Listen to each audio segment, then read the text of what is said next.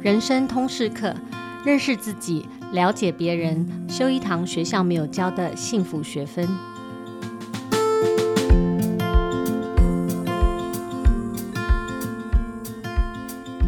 Hello，大家好，欢迎大家收听亲子天下人生通识课。我是这个时段的主持人齐瑜，我也是亲子天下的创办人和负责人。最近是大学入学个人申请的旺季，家里有大孩子的父母应该都会跟孩子讨论选系啊、选校啊、备审面试啊等等重要的议题。这也让我想到，去年八月有一个蛮惊人的数字，就大专院校休学退学的人数在去年八月破历史新高。也就是达到差不多呃十八万六千多人，占全体学生的十五点三，也就是说平均每二十个人就有三个人休学或者是退学，而其中呢志趣不合的比例非常的高。那这个迹象或许可以推论，很多孩子在选系选校的时候，可能根本也并不清楚自己想要什么或者适合什么。那进了大学才懊恼这个志趣不合，所以缺乏自我认识，可能已经不是一个个别或者是特例的问题，而是其实现在大学生或者我们的孩子们他普遍的迷惘。因为如此啊，所以我在人生通识课这个设计里面特别邀请了一位重量级的教练林妍希，每个月一次在节目中从方方面面来谈自我认识这个主题。那今天是妍希第一次上节目，所以容我先简单介绍一下妍希。妍希的专业是人才潜力分析和组织领导。她之前担任 DDI 美商顾问台湾分公司的总经理以及全球董事顾问。她现在也是啊、台湾对年轻世代很具代表性的教育非营利组织为台湾而教 TFT 的董事。妍希常常形容他的专长很像科学算命，因为他长期协助上市公司的 CEO 发展他们的高阶领导团队。那他评鉴分析过将近三千位的领导人才特质，他也一对一指导超过百位的上市企业高阶主管啊、事业群总经理啊，还有新创事业的 CEO 们。他的工作就是帮助这些高阶领导人透过认识自己。成为更好的组织的 leader。那最近我才在财经杂志上看到妍希担任那个千亿上市公司集团的 CEO 领导教练的这个报道啊，我们很荣幸妍希也是亲子天下主管团队和我本人的领导力教练。那我被 mentor 的过程里面，我就一直感觉到说，应该要把妍希这一套哈转化成给大孩子的课程啊辅导，或是让更多的家长、老师、教育者知道或者是应用。那可以裨益更多的读者，所以接下来很开心，我们就要在每月一次的 Podcast 里面，请妍希担任我们的教练。我们首先先来欢迎妍希。啊，谢谢齐宇的介绍。听众朋友，大家好。呃，我是常常被客户会叫零零七或者是仙姑的这个 林妍希啊。嗯、呃，我我很高兴今天有这个机会。呃，这等于是圆了我二十年前的梦啊。因为我当时也在想，啊、呃，我在协助这个企业的领导人。那如果能够再往前推一点，从大学生开始，或者甚至从高中生就开始帮助他们认识自己，或者是呃去发展自己，那该有多好。所以是我要谢谢其余，谢谢亲子天下。刚刚妍希，我们在进场前，妍希在聊天的时候，我觉得非常有趣，因为妍希就说她在那个做企业辅导的时候，她的工作常常被人家认为是个仙姑，是有通灵，因为她真的很厉害，她透过一个评鉴，然后就开始跟一个完全陌生的人要解释说你是谁，你的长处是什么，你的短处是什么，你可以怎么样开发你自己的潜力。我觉得这不是普通人这种专业训练哈，其实非常有趣，而且我觉得对。这些呃高阶的领导人来讲都非常有帮助啊、哦。那所以我想在让妍希进入谈他的这个专业之前，在他进来分析命盘之前，我 我想先了解妍希，先让所有的听众先认识妍希，因为妍希很有趣，他其实是念哲学系毕业，而且是正统哲学系学生。你要不要讲一下你的这个？好，我是在台湾土生土长土学的哲学系毕业生啊，在辅大哲学系。那工作两年以后呢，我又回辅大去考哲学研究所。呃，念完两年的学硕士学分呢，我也没有写论文，呃，就离开学校，然后去找工作了。那当时大家都同学都是忙着要出国嘛，那我没有选择出国留学，那当然原因之一是因为男朋友在台湾。那所以，可是我觉得也没有关系，我就觉得说，反正以后我就进外商公司就好了。因为进外商公司呢，就会接触到不同的文化、不同的人事物、不同的语言，所以它某种程度也有也有一点像留学。好，这是我自己很天真的想法。那进入外商顾问公司担任顾问，这真的是我人生中的意外，因为在那个年代连 iPhone 都没有。我根本不晓得有外商顾问公司这个位置，嗯，然后也不知道那在干嘛。那是因为我朋友看到他在台湾啊，又有一家外商顾问公司啊，准备在亚太地区设立分公司，所以他找华文的顾问啊。所以呃，在那时候我就去考试了，丢了履历，然后经了经过两三关的这个面试之后，在现场我就必须开始填写一份所谓心理学评量，我大概花了两个多小时，还有几百题。然后呃完毕之后呢，大概我就离开那个办公室，呃离开办公室大约一个小一个多小时后，我就接到 Caliper 的电话，就说嗯你是我们的第一顺位，哈，那你可不可以在一个月后就立即在美国 Princeton 报道？我那时候都还没有把工作辞掉，他意思就是说我们那时候呃七月份我们就会在美国 Princeton。呃，全世界的顾问都会到那边开始受训，所以你必须先决定，如果你一个月后可以，那么你就录取了。所以我当时就在电话里说可以，然后我就一个月后我就到美国去了。所以这个工作就呃就就这样子，我就去了，我就去第一天就在美国上班，然后就开始接受非常多的训练，然后呃就是。完毕之后呢，大概在那边待快一个月。完毕之后再到日本，因为台湾没有分公司，所以再到日本。日本呃去做 on job training，我老板是日本人啊，他等于是台湾是由他来管辖的。然后在那边做这个 on job training，然后第一次的 feedback 解读 profile，我的对象就是那个二十一年的心理学家，真的是把我吓死了，因为我要告诉那个心理学家说你是谁？对，然后而且。老板还坐在旁边听，嗯啊，所以呃完毕之后，老板马上就会给我回馈，哦，我刚刚的解读情况是怎么样？他觉得我做得好的地方在哪里？哪个地方可能要注意？然后就这样，这是我的经历。而后呢，我又再到加拿大去接受那个 one on one 的 executive coaching，就是高阶领导力的这个指导，一对一帮 CEO 啦，或者是高阶领导人做一对一的指导，大概是这一段。嗯，妍希的工作我真的觉得非常有趣。那我想大家都应该蛮好奇，你到底是怎么样去帮助这些哈？其实，在社会上看起来已经是非常成功的这些领导人，去呃认识自己，然后甚至说呃找出他自己需要改进的部分。这个历程到底是怎么发生的？也许妍希可以跟我们呃介绍一下。那我想我先谈一下，就是说我我的角色会出现，通常会有几个原因。呃，因为对象是企业的高阶哈，那他们要么就是有新的角色，或者他是外部加入的空降主管，譬如说他即将要升晋升为总经理啦，所以我们在前三个月我就开始要帮助他去准备上任前要做哪些事情。那目的无非就是希望他上任的时候让整个团队都非常的有信心。那包括到上任后三个月的重点啊，譬如说对团队的愿景演说啦，你要怎么样去赢得信任啦，公司的方向会是什么啦等等。那第二种类别的就是那个对象是公司认为非常有潜力的未来的领导人才。那企业现在都要提前布局嘛，好，所以有计划的去发展这些新的未来领导人。那不管哪一项，顾问公司都会先从认识你自己开始。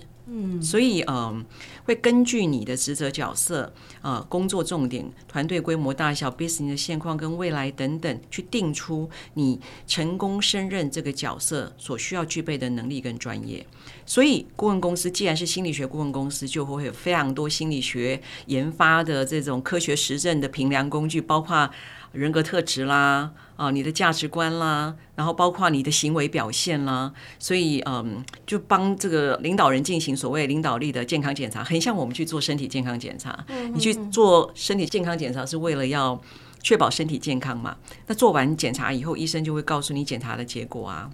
所以呃，这个呃，我的角色就会在完毕之后，然后呢，告诉每一个领导者，你的报告情况是怎么样？那我们因为是很多所谓的设计的评量方式，包括模拟这个有一个最特别的是模拟 CEO 的一天的情境设计，在那一天里面会有人扮演你的主管，会有人扮演你的部署，所以呃全程都是在录音录影的情况之下，压力很大，没错，而且是呃一整天大概十个小时下来呃，我们就是要看一个人在压力底下的时候。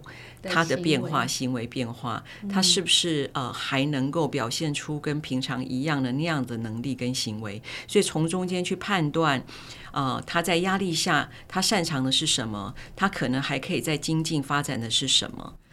嗯、呃，妍希真的看过很多，也用过很多这种专业的评量工具。然后，呃，我们大家应该都很好奇，有没有所谓成功者的命盘？哈，有那个测验一看出来就说，哇，这个人以后了不起，他一定会成为 CEO，哈，会成为一个了不起的人。那现在高中生，呃，也都因为他们要选学校的关系，哈，现在学校里面也很重视这种。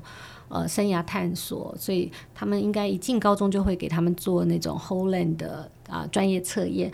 那可是很多学生拿到这个测验之后，也就是有点不知所措，因为他就直接连接了，哎，你适合什么工作或不适合什么工作，或者你适合哪一个职科、好班群等等的。那我想妍希从你专业的角度来分享一下，你怎么看这些？啊、所谓的命盘或者是评量工具做出来的这个成果，它怎么帮助我们，而不是限制我们？呃，如呃其余所说的，我就看过的命盘真的是几千份，大概上万份都有。我们脑海中大概有很多国内外的领导人的档案，所以我其实是性命要，要被暗杀，对，被暗杀。对，那我在当顾问。的开始的时候，其实我自己也有一个很好奇，到底是不是真的有一种特定的命盘或特定的 profile，他才能够当上 CEO 或者所谓的成功？嗯，那可是，嗯，我越看越多之后，我真的自己领悟一件事情，就是说，任何 profile 都有它可以成就的一片天。重点是可以找到成就他的特质组合，这件事情真的非常的重要。我举一个例子哈，就是我之前有看过一份档案，他就是呃，他个性其实非常的内向，可是你知道吗？他居然是客户公司的这个顶尖业务。那因为我们一般普遍刻板印象就是认为业务是个性外向、能言善道，可是，在那时候我们在 Caliper 的时候，就是说事实上。人格特质还不是真正的重点，他内在的动力。那我们就看了这一个档案的时候，他的内在动力就是这种，他要驱动自己去让别人点头 say yes，那个动能非常的强。所以，当如果你没有 say yes 的时候，他会非常的难过。那根本不需要你去告诉他。所以他意思就对他来讲，就能够成功完成一份这个销售，这对他来讲是一种像大力水手的那个 Popeye 的那个什么菠菜。好，就是那个大力水手一吃了菠菜就，就整个对 对精神就来了。嗯、那我还有另外一份呢档案，也是呃跟台湾的，其实他是非常有名的广告界的教父哈，但是我不能讲名字，他现在人应该在天上。就是各位想象那个报告哈，左边是零哈，那右边是一百，你知道他的档案就像锯齿状，就是左边拉到右边，右边拉到左边哈，意思就是说它不是零就是九十九。他的那个鲜明度，喜欢不喜欢的东西非常极端，好奇跟冒险指数九十九，可是对于那个重复细节的耐性是零啊、哦。那可是他的创意，他在广告界可以发展。OK，所以我想要讲的一件事情，事实上，我认为直接把嗯人格特质平量直接连接职业。我个人觉得是有点危险的，嗯，因为呃，我今天在看一个人的可能性的时候，呃，我是要从 C A K E 四个面向合在一起看的。哦，那个 C 就是 competency，就是能力，嗯，A 就是特质，也就是一个人的个性、一个人的信念、一个人的价值观。K 呢，就是 technical knowledge 跟 skill，就是他会他会什么专业的技能跟知识。E 就是他的经历。所以我们在看一个人，他能够在哪一些工作上发展的很好，我们不会只有单独看。一个 A 的面相，对，它应该是要整合起来看的，这就是我说的组合。如果我单独只看一份他的人格特质，然后我就说你适合当业务，你不适合当业务，我个人觉得是危险的，因为它需要其他面向的组合。啊。所以对我看了这么几千份以后，我越来越相信。真的，任何 profile 你要去看的是，我要如何让他找到，而且去用出他的那个潜力或者他的强项，然后致命的关键点要小心，不要成为妨碍他成就他的那个点。我觉得这个比较重要，所以我越来越不喜欢用这种人格特质直接连接。职业，你适合做什么？对，因为真的有很多的可能性。嗯哼哼，对，因为每个职业里也都有各种类型的人啦，是没错。所以我觉得可能要小心一种迷思，好像直接就看到那个所谓的职业的名称，然后就对号入座。我觉得这是我很多年经验，特别想要提醒大家，千万不要做这样子的连接，因为它有非常多的可能性。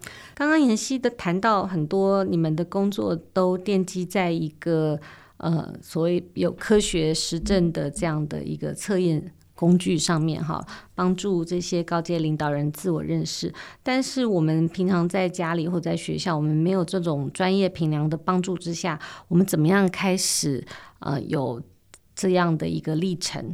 妍希刚刚有提到，嗯，一个你们也在使用的一种架构叫做 CAKE，也许你可以再跟我们比较详细的解释一下这个 CAKE 怎么样应用在我们个人。好，在顾问公司的时候呢，呃，我们有一个工具，或者说有一个架构叫做。呃，C A K E，事实上本来不叫这个名称，然后它叫做成功典范，但是因为这四个字实在太硬了，叫 Success Profile，很难进入，所以我有一个很厉害的同事，就突然间就想成 C A K E 哈，那 C A K E 就一个 cake 嘛，所以如果你知道 cake，就你就会发觉 a piece of cake 就一点都不难。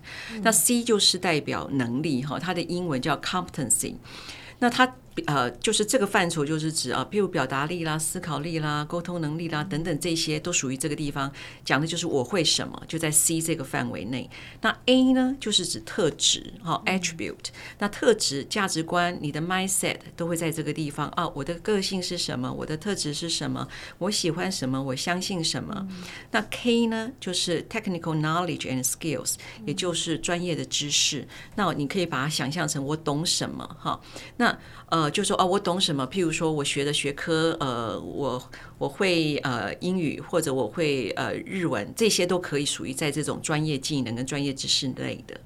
那一就是 experience，就是经验。好，那我们就可以去想，那我做过什么，或者是参加过哪些活动？所以大家可以呃用 C A K E 来做一个自我的。呃，分析好，或者是去做整理。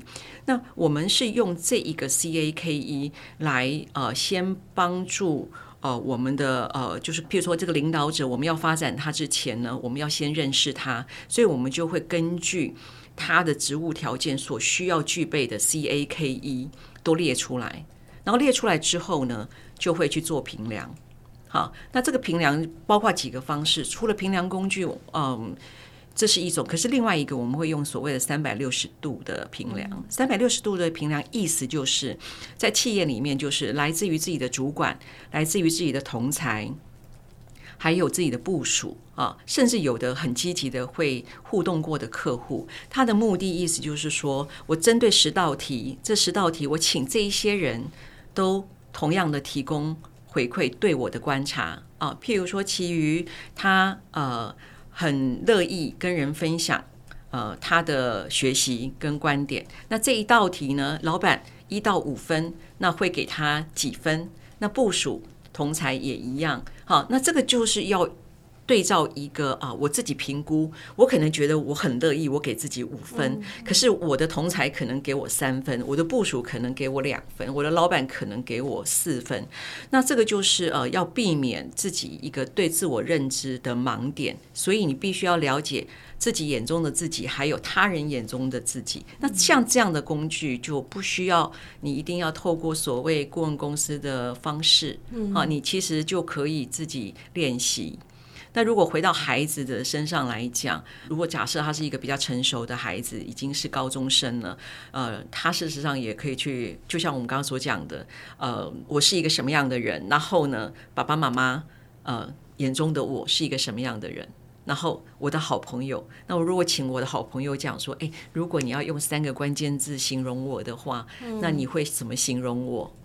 好，那或者我可以把 C A K E 就呃请我的好朋友，然后或者跟我共事过的人，那在每一栏里面写三个，在 C 里面这个能力，你觉得你看到我很强的三个能力是什么？或者我三个特质是什么？或者经验可能他未必知道，但是至少 C 跟 A 是可以拿到一些资讯的。那这个东西是我们常常运用的。嗯，这个我好觉得好适合现在就是呃所有的高中生都要写那个学习历程档案哦。嗯，其实他可以有一个自己的这样的 profile，不一定是。呃，学校强迫我要缴交的这些报告，我觉得更重要的是那个在自我认识上，你怎么评断你自己的？像刚刚四个面向，特别是现在孩子都要选科系啊，选方向，很早就要开始，他都还不知道那个科系是什么的时候，他就要开始选。如果他有机会可以，啊，就像妍希刚刚讲的，可以分析或者是累积他这个在能力上啊、特质上，或者他现在已知的。这个知识领域是什么？然后他的经验是什么？然后跟那个呃，也许他想要的科系，他们的需要可以做一些呃评估或对照，他就知道，哎，在这个高中三年里，我在选课里面，好，我我会需要增加什么样的经验，或者在能力或者是特质上，我会需要有什么样的新的学习。如果定期的他们有一个这样的自我了解，我觉得可以蛮蛮能帮助他们在做这个。学校或者是科系的选择，对，其余讲的很好哦，所以我们通常会有一个现在的我，嗯，然后呢，还有一个我期待的，啊，所以就常常它是一种移动。那这个现在的我，你 always 要知道，因为呃，应该讲说你要 always 知道你自己现在的位置，嗯、然后那个我期待中想要去的，就像你的北极星一样。嗯嗯嗯好，所以如果我想要成为一个科学家，我现在还不是科学家，那我现在呃的 C A K E 有什么？那如果要成为一个科学家的话，那个科学家的 C A K E。他到底要经过哪一些经历，还是不用？嗯嗯、然后他必须要有什么样的性格？那所以基本上来讲，他就比较可以看得到这两个的落差的时候，我要怎么样用两年、三年的时间，我可以成为一个科学家？妍希有建议我们做一个家庭的练习，就是那个自我认识啊，你你可以自己讲一下我是谁，然后你可以在家庭里很少的人数也可以，因为你可以看到别人的角度，爸爸妈妈怎么认为的你，然后你自己怎么认为的你，或者是。爸爸妈妈彼此之间也会发现说，哦，原来他认识了我，跟我想陈述的我或我表达的我不一样。那这样的练习也可以帮助呃孩子们在从小，他可能从很小，他可以用画的，从小就可以开始学习对自己，像刚刚妍希讲的所谓三百六十度评估，他在家庭里就可以有这样的练习。没错，我我觉得这是一个很好的互动，因为呃，在我的经验里面哦。每个人都对自己是很好奇的，对，而且呃，当在跟别人呃，尤其是一个你比较能够信赖的人面前，事实上是很愿意去叙述，或者会很 enjoy 去叙述自己的想法的。嗯，所以呃，我觉得我一直认为说，呃，家庭也好，或学校也好，就是要用一直要保持那个好奇心跟同理心啊。那我觉得，嗯、呃，这个评断的事情真的是要少一点。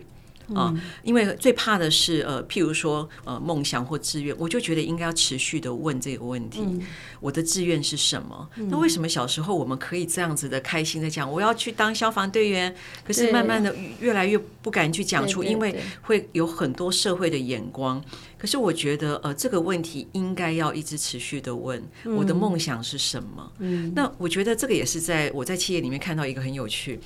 台湾的企业，呃，很多的企业主，就是说 CEO，对于愿景领导这件事情是，呃，是有一些些的距离的。嗯、大家总觉得愿景好像是在画梦，画梦是不不实际的。嗯嗯嗯、可是我常反而要讲的是，那个梦想才会勾勒出你的热情。所以我觉得，呃，梦想先听到孩子的梦想的时候，先不要讲。哎呦天哪，那不是一个好的工作，或者是天哪，你怎么会这样子想？你应该好奇的是，为什么你会想要当消防队员？你为什么想要当老师？我觉得应该好奇的东西要出来，嗯，就保持那个好奇心哈。对，不管对自己或者对其他人。对，对、嗯，我觉得父母本身自己也应该、嗯、呃要有自我觉察跟认识自己的，他才会去知道说，哦，我今天跟我的孩子在谈话的时候，我好像有点怒气。嗯，那这个怒气其实是来自于我今天在工作上很不顺遂。嗯哼哼，对，所以呃，我就没有那个耐心回答他，就觉得已经讲过好几次，你为什么还在问我？嗯，就像我我自己跟两个孩子，因为我小孩现在都大学了，比较大了，嗯、那我可以从他们的这个成长的历程里面感受到说，哎，如果说我回回头去问说，呃，过去十五年的 parenting 的这个经验里面，我做对了什么，做错了什么，我会觉得有一件事情对他们很有帮助，对我也很有帮助，就是说，哎，我们常常诚实的学习分享说，哎，我现在处于什么状态，所以我我是一个怎么样，我们常常去沟通我。是一个怎么样的人？所以我我为什么会这样？那我记得我有一次，他嗯，应该是他呃国中的时候，那他基本上就是青春期哈，那个那个男生生气的时候，就整个整个门关了，就再也不跟你沟通了。那妈妈的那种心态都是我要跟你讲清楚，此时此刻我要跟你讲清楚，我一定要告诉你说你你做对了，或者是好你你做错了，你为什么做错？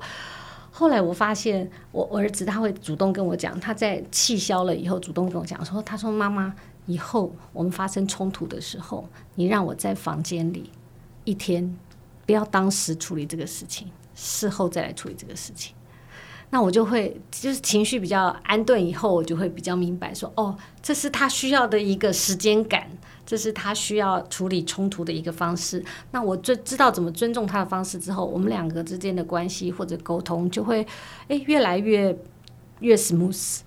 我觉得这样的这样的这种，就像刚刚妍希一直讲到的，就是说，好，就是从从不同的角度或者是第三方来看，呃，自己的处境或状态，长出那个自我觉察的这种反思能力，真的是对小孩非常重要。我这边可以分享那个其余，就是我觉得有一句话也是我自己常常会提醒我自己的，就是呃，当我觉得事情不顺遂的时候，或者是情绪不好的时候，呃，一定是因为一些事情啊。那当我情绪完毕之后，我 always 会记得回过头来，一定要问自己一件事情，就是如果事情重来一次，我会有什么样不同的做法？啊，那这件事，这个这个提问对我是很重要的。我就说，让我不会在现在那个情境里面，只是生气或者为什么做不好，为什么不如预期，而是他会因为这个提问，让我可以往前，我可以跳出那个情境。也就是说，好，没有关系，这些不愉快、生气、不顺遂都没有关系。如果时空再给你一次机会。重新来过，请问你会有什么不同的做法吗？我觉得这个这句话常常帮助我走过去，嗯，然后让我会把眼光放到一个新的焦点。那这个时候就会提升我自己，因为我已经开始在看解决问题，或者在思考我有没有更好的做法。因为我刚刚前段都在抱怨，或者在处理我的情绪，可是重要的是那。如果再来一次机会，真的你已经得到一次机会的话，那你有没有什么看到？你觉得你可以调整哪一块？嗯哼，这个是一个非常重要的反思，这对我自己有很大的帮助。这也是我常常在做一对一的时候，我会问对象的。对，因为我们终究来讲，呃，很就说呃，十之八九有不如意的事嘛。嗯，那呃，所以不是让。不顺遂的事情不要发生，因为它一定会发生。但是我们怎么面对？当我情绪不好的时候，我可以找到一个方式来自我对话，或者我跟别人的对话。像你刚刚提到你跟你儿子这一块，就是他让你知道他的状态，他希望。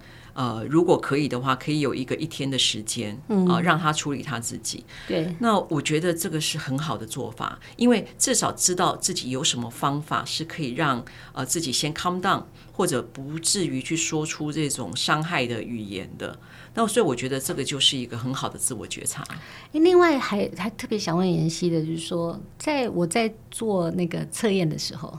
那个测验里面有一块，我觉得对现在的嗯青少年或者是家长的认识也特别重要，就是那个驱动力、动机跟价值观。因为那个人格测验里面都会问一些问题，最后 summarize 出来说，你是什么东西会驱动你，是可以 drive 你的热情。那这一块的认识，我觉得也是对大家来讲很重要。你可以解释一下。好，那我在 Caliper 学到的这个，他是把这个内在动机有十二个内在动机哦。那这当然包括了有的人喜欢解决问题，有的人人喜欢结构性的东西，那有的人喜欢这种归属感，所以它事实上是有它的分类的哈。可是我如果在看另外其他的这种呃这个测评，它又会有不同的解释，因为我们呃其实，在 Caliper 里面，他认为价值观是最外缘的，嗯，最外面的。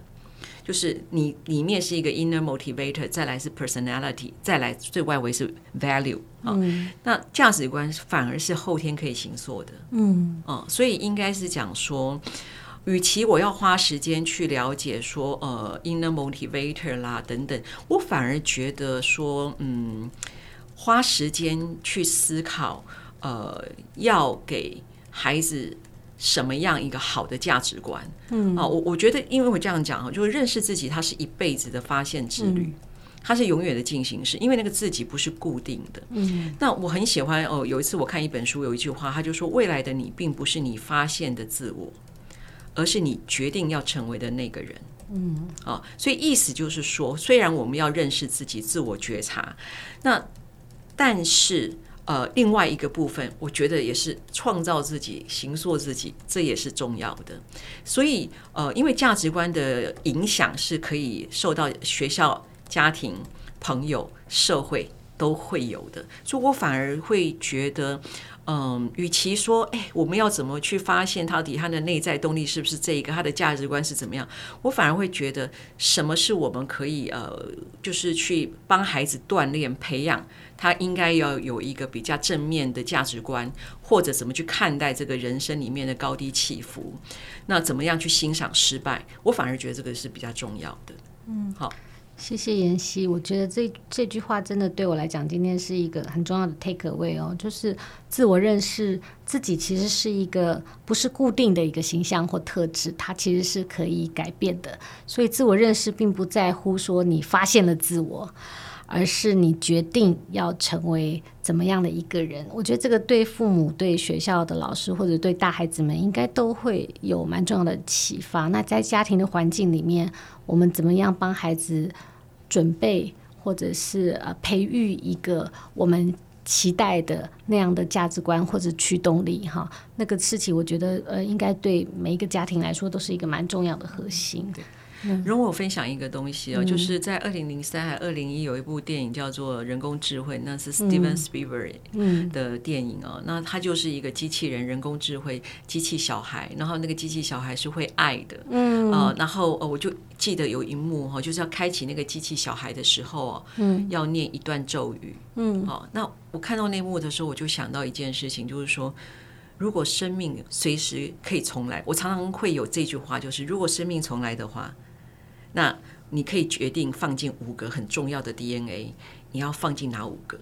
我很喜欢这个游戏，嗯、就说这部电影在打开启一个会爱人的机器小孩的时候，会有一段咒语，那个咒语就好像帮他植入了他的 DNA，嗯，所以让他懂得爱人，爱他的母亲，爱他的爸爸。那我就常常会在生命里面，有些时候会当我在低谷的时候。我就会去问我自己：诶，如果现在那个阿拉丁神灯又来了，然后又说你可以许一个愿，然后让你生命可以重新启动，那你会想要放进什么？你要放进热情呢，还是好玩，还是有趣，还是智慧，还是健康？我觉得这个游戏很好玩，嗯。认识自己是重要，可是、嗯、呃，不用担心。天哪，我发现了那个自己，我怎么这个也不会，那个也不会？我跟人家比起来，我什么都不行。那你发现了那个自己，你才会知道你想要去那个远方，那个远方那个北极星。那我可以做什么事情让我到达那个北极星？嗯嗯。所以这个才会是我刚刚讲说，就是那个未来你不是你发现的自己，而是你决定要成为那个人。我觉得这个是很重要的座右铭。非常谢谢妍希的分享。今天学会两个很重要的练习，爸爸妈妈或老师可以用用看。一个是要练习自我觉察和反思的能力，可以常常带着孩子自问。啊，带着他经历过一些不同的专案专题，或者是他每一次考完试以后，或者是他有遇到一些冲突，或者是呃沮丧的时候，你都可以问他：那如果这件事重来一次，有机会重新开始，或者重做一次，我会有什么不同的做法和方式？我觉得这个句型真的很好，因为从很小就可以跟孩子开始一起聊，让他学习抽离出一个新的视角，长出这个自我觉察，学会帮助自己成长进步的一个能力。那第二个练习，刚刚妍希分享的，我觉得也非常有趣，像是一个游戏一样，你可以在家庭里啊彼此问一问：如果这个生命今天那个阿拉丁神灯啊到你的手上，生命可以重新启动。如果你可以，呃，要放入五种 DNA，让你的人生更美好，那你要放入哪五种成分呢？我觉得这也真的是能够创造很多关于价值观的交流和分享。嗯，非常谢谢妍希今天的分享。如果你喜欢今天的主题，欢迎给我们五星按赞回馈，也欢迎在许愿池留言，告诉我们你在家庭里呃练习这个小句型的经验。